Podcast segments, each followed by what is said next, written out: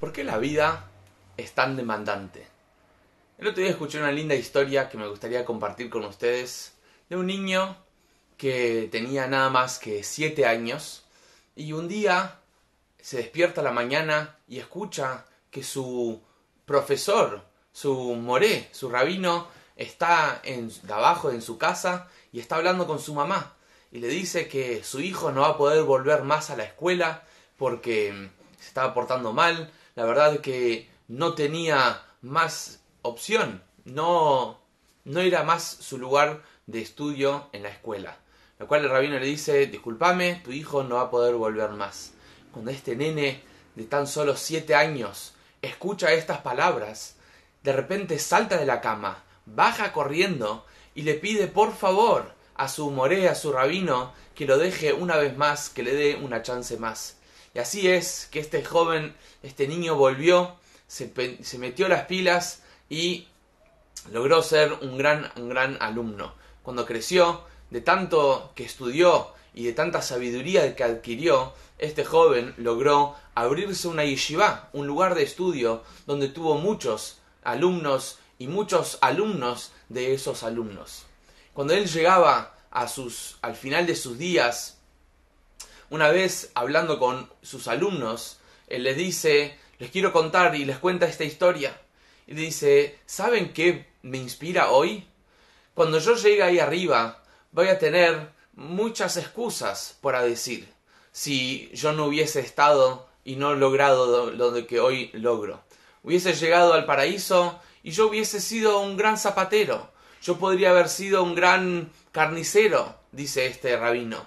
Pero va a haber un ángel ahí que me va a preguntar, pero ¿qué pasa? ¿O qué hubiese pasado con esos miles de alumnos que vos hubieses podido haber educado, inspirado y transformado una generación entera de alumnos? Y a ese ángel yo no hubiese tenido lo que responder.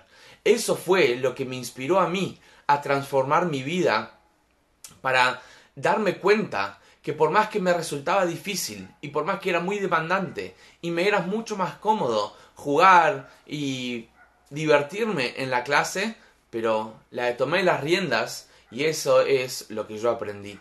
Se cuenta una analogía de una vaca con una gallina que están caminando por la calle. De repente pasan por una carnicería y ven dos carteles. Kilo de carne, tanto y tanto. Y la vaca le dice, mirá, ¿ves? La gente me... Yo soy parte de la vida de millones de personas. La gallina dice, ¿no ves el otro cartel? También el, la docena de huevos, también lo venden. Yo también soy parte de la vida de las personas. Lo cual la vaca le dice a la gallina, disculpame, te tengo que decir algo. Vos, para, para vender huevos, es solo una donación tuya. Yo, para vender carne, tengo que entregar mi vida. Entonces, a veces en la vida nos pasa lo mismo. Buscamos una vida, buscamos impactar, buscamos crecer, buscamos éxito, pero queremos que sea solo como la gallina, donde solo aporta una donación. Pero para que realmente hagamos un impacto en la vida de otros, en el mundo y en nuestra vida, hace falta un poco más de compromiso, hace falta un poco más de esfuerzo, hace falta dedicación, y como dije, no siempre esta dedicación es cómoda. A veces uno tiene que salir de su comodidad para poder crecer, para poder tener éxito. Como he sabido que hay un, cangrejo que, que la única manera que crece es que tiene una capa y una vez que se siente incómoda dentro de esta capa, el cangrejo rompe y sale de esta capa y puede crecer con el tiempo forma una nueva capa y con el tiempo la capa ya le queda chica y con el tiempo quiebra esta, esta, esta capa y puede de vuelta crecer. Y así es el proceso de este, es una langosta, perdón. Entonces, este es el proceso. A veces, el hecho que nos sentimos incómodo y que nos cuesta es una señal de crecimiento. Y de hecho es la única manera que nosotros podemos crecer si es que hay cierta incomodidad, cierto compromiso, cierto esfuerzo donde salimos de aquello que estamos acostumbrados. Si vamos a vivir em, solo con donaciones, con cosas pequeñas que hacemos, la verdad que nunca vamos a poder llegar a descubrir nuestro máximo potencial. Como una frase que, que es muy importante que dice, si vos querés dejar huellas en el mundo, no podés estar andando de punta de pies. Si vos querés dejar huellas, querés un impacto, hay que pisar con toda la fuerza, hay que dedicarse, hay que esforzarse. El Talmud dice, si te esforzaste y no lograste, si alguien te dice que se esforzó y no lo logró, no le creas. Si te dice que lo logró sin esforzarse, no le creas. Solo si se esforzó y lo logró, ahí créele. Porque éxito sin esfuerzo es imposible. Esfuerzo sin éxito es imposible. Si te esforzaste, lo lograste. Porque solo el esfuerzo es lo que nos da la posibilidad de descubrir algo en nosotros que sin ese esfuerzo no lo hubiésemos podido lograr y es el impacto en el mundo que sin ese esfuerzo no lo pudiésemos haber impactado. Se cuenta una historia similar un sabio que se llamaba Zushe. Zushe vivió hace unos 200 años, 250 años, y él también tenía muchos alumnos. Cuando llegaba al final de sus vidas, él está un poco triste, donde sus alumnos le preguntan, Rebe, ¿usted triste? ¿Qué, ¿Qué pasa? ¿Usted es siempre una persona alegre, positiva? ¿Qué le pasó de repente? Y dice, ustedes no entienden.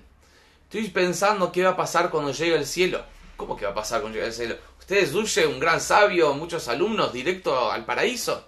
Si no entendés. Cuando llegue al cielo, no me van a preguntar, Zushe, ¿por qué no fuiste como Moshe Rabbeinu, el gran líder del pueblo judío? No me van a preguntar, ¿por qué no fuiste como el rey David, el gran rey, salvador, luchador? No me van a preguntar, ¿por qué no fuiste como Abraham Avinu, el primer judío, aquel que fue contra toda la corriente? Me van a preguntar, Zushe, ¿fuiste Zushe? Y esa es la pregunta que nos tenemos que preguntar cada mañana. Zalmi, ¿sos Zalmi? ¿Vos, sos vos? ¿Estás utilizando tu máximo potencial? Si estás encerrado y buscas solo la comodidad, es como el ejemplo de la gallina. Pero si buscas éxito, requiere esfuerzo. Y solo de esa manera es que te das cuenta que podés lograr y causar algo en vos y en el mundo que sin ese esfuerzo no lo hubieses podido lograr. Entonces, sí, la vida es demandante, porque es una señal de crecimiento, de impacto y de hacer de este mundo un mundo mejor. Entonces, no nos quedemos con el brazos cruzados. Por más que estás en tu casa, podés cambiar el mundo, podés cambiar tu mundo, puedes cambiar el mundo de otra persona. Nunca hay momentos desperdiciados. No estamos en, en cuarentena por la situación que está. Hay que aprovechar y descubrir ¿Qué puedo hacer este tiempo para descubrir lo mejor de mí y hacer descubrir lo mejor de otras personas? Shabbat Shalom.